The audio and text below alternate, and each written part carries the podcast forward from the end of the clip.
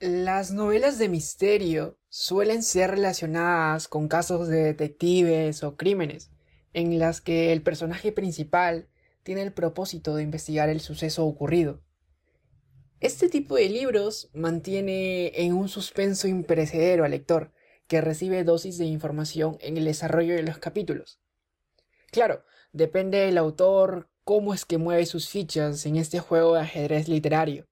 Pero, ¿qué pasa si el escritor se convierte en una de estas fichas y se encuentra inmerso dentro de una desaparición, por ejemplo.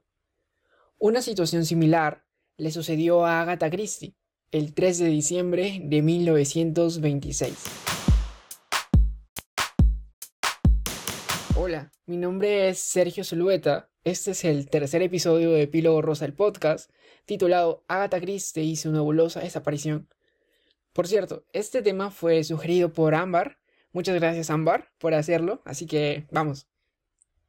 Todo empieza un viernes, aproximadamente a las nueve y media de la noche.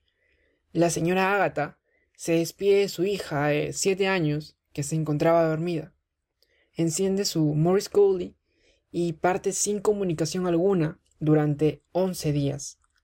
Para este momento de su carrera, la escritora gozaba de fama por lo que el despliegue de un personal enfocado en su búsqueda no se hizo esperar.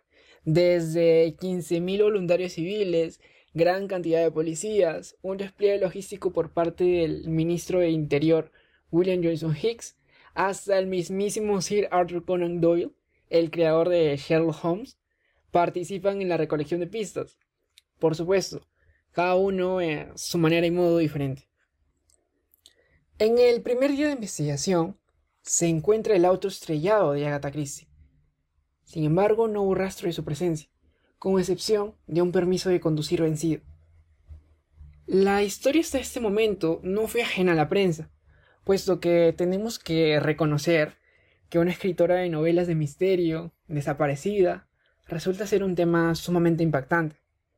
De esta forma, las múltiples hipótesis de lo que pudo haberle pasado no se hicieron esperar, un sector consideró el suicidio o el asesinato como desenlace, mientras otro, mucho más escéptico, pensaba que todo se trataba de una mera estrategia de publicidad para el incremento de ventas de los libros. Un aspecto cuestionable, porque recordemos que se trata de la escritora que más libros ha vendido en toda la historia. Bueno, volvamos al auto encontrado.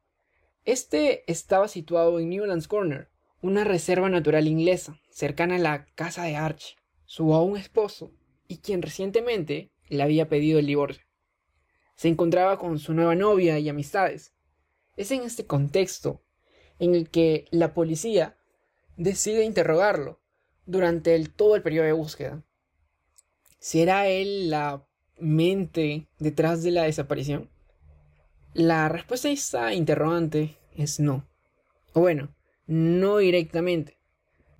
Agatha Christie es localizada en el balneario de Harrogate 11 días después, sin ninguna lesión aparente. Su hallazgo termina por generar más dudas que respuestas, comenzando porque ella se registra con el nombre de Teresa Neal, la amante y ahora novia de su esposo. Además, dice no recordar absolutamente nada del periodo de desaparición. Tampoco brinda detalles, ni en su autobiografía, de este suceso siendo todo un misterio hasta la fecha. Lo cierto es que desde el campo psiquiátrico se puede identificar a la amnesia disociativa como en la pérdida de memoria después de un acontecimiento de estrés extremo, pues en 1926 Agatha pierde a su madre y el padre de su hija le pide el divorcio, al confesarle su relación extramatrimonial. Aunque de esto discrepa su biógrafa, Wayne Robbins, quien sostiene que Agatha Christie tenía conocimiento de cada acción que tomaba, y si bien realizó todo en un estado de frenesí, su finalidad era producir el fastidio en su esposo y hacerle pasar una experiencia nada grata por todo el daño que le había generado. Ya en octubre de 1928 se concreta el divorcio entre Agatha y Archie. Agatha rehace su vida, se vuelve a casar y actualmente cuenta con más de 2 mil millones de ejemplares vendidos y ha sido traducida en más de 100 idiomas. En fin, este ha sido el tercer episodio de Epílogo Rosa, un formato un tanto diferente a los demás, que espero que les haya agradado. ¿Y qué piensan ustedes? ¿Cuál sería su hipótesis al respecto? Recuerden también que cualquier sugerencia es bienvenida. Nos vemos en una próxima ocasión. Oh, mm, casi lo olvido. Este 15 de septiembre es el cumpleaños de Agatha Christie.